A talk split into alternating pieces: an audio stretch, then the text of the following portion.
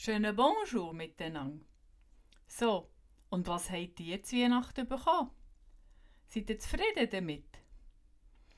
Ich habe in der letzten Geschichte erzählt, dass bei uns noch nie jemand eine Kiste voll Gesungszeug für die Zänge hat gewünscht. Die Kinder sind ja da, für uns zu spiegeln, den letzten Nerv auszuschreissen und nebenbei haben wir ja auch eine scheisse Freude an. Auf jeden Fall haben sie mir zu Weihnachten eine Kiste voll Zambasta geschenkt.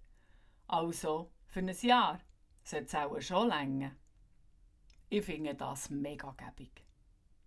Aber dir glaubt es nicht. Am zweiten bagen schon die eine aus dem Badzimmer raus.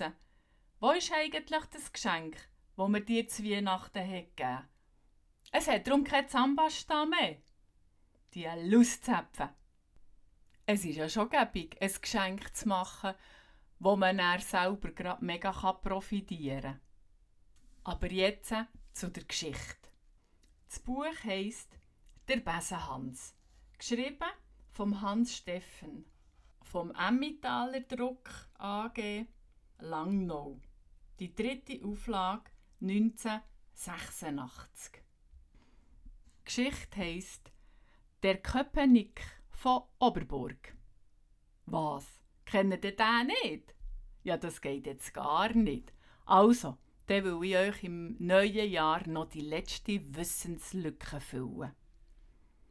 Wer sich noch daran absinnen weiss, dass es im Jahr 1918 einen Haufen Obst gegeben hat.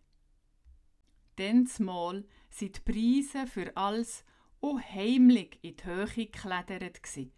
Die Löhne aber nur ganz langsam hinter nachgekimpet. Und darum ist es so gekommen, dass wegen länger Militärdienstzeit und Lohnausfall viele Arbeiter mit ihren Familien in grosse Not, ja bedenkliche Armut geraten sind. Von einer Ausgleichskasse hat man dann noch nichts gewusst.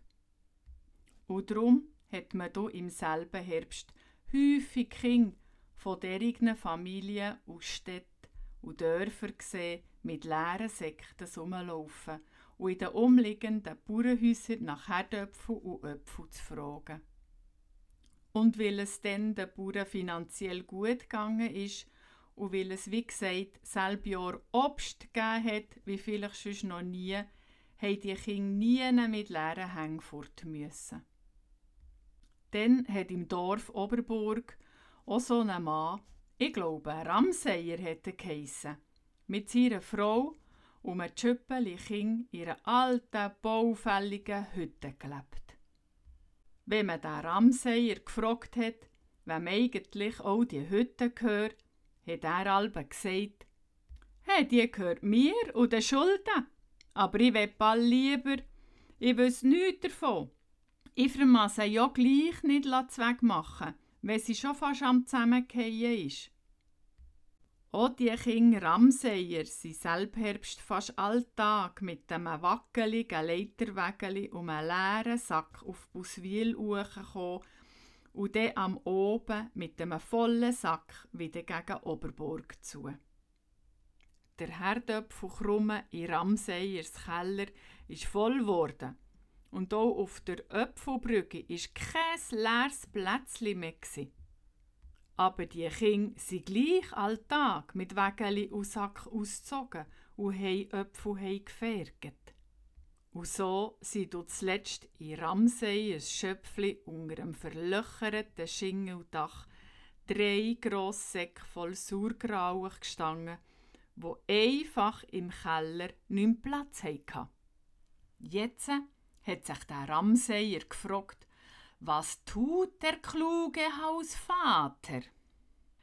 Die Äpfel gelten einen schönen Preis als Mostobst, also verkaufen sie. Und wie gedacht, so getan. Er hat die drei Säcke Äpfel auf seine Holzerkarre geladen und hat sie rausgezogen auf die Station. Dort sind sie auf der Lastwagen vor dem Restaurant Blindenbacher gewogen worden. Es waren gerade 200 Kilo. Und weil es sich nur um Sauergrauch gehandelt hat, sind sie vom Obsthändler Fritz Baumberger mit 50 Franken gezahlt worden. Das ist vielleicht jetzt nicht gerade ganz in Ordnung. Die Bauern haben die Äpfel diesen Kindern sicher nicht gegeben, für das sie dann verkauft werden.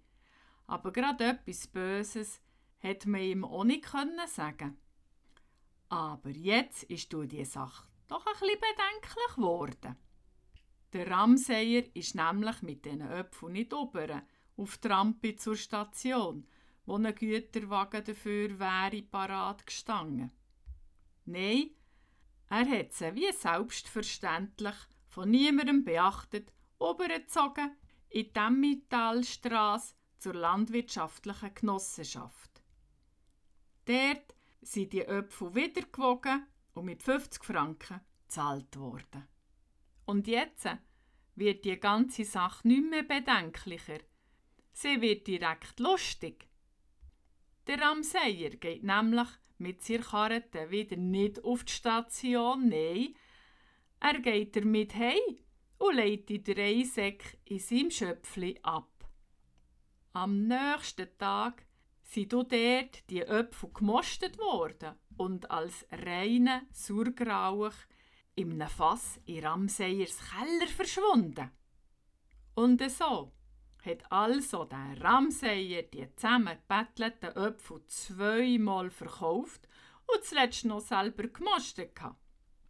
Die Sache ist ausgekommen, aber will weder der Baumberger noch die Genossenschaft wegen diesen 50 Franken müssen verlumpen und weil sie allweg gedacht haben, sie könnte zum Schaden noch Spott ernten, hat niemand etwas gesagt. Sie haben die Sache einfach stillschweigend zur Kenntnis genommen. Wo do der Malermeister Hans Moser einisch im Leuen gesagt hat, das ist doch jetzt ein Galgencheib, der Ramseyer, der reinste Hauptmann von Köpenick. Da hat sich da zu seinem billigen Most auch noch gerade einen neuen Namen ergaunert. Man hat ihm von dann an gesagt, der Köpenick von Oberburg. Punkt.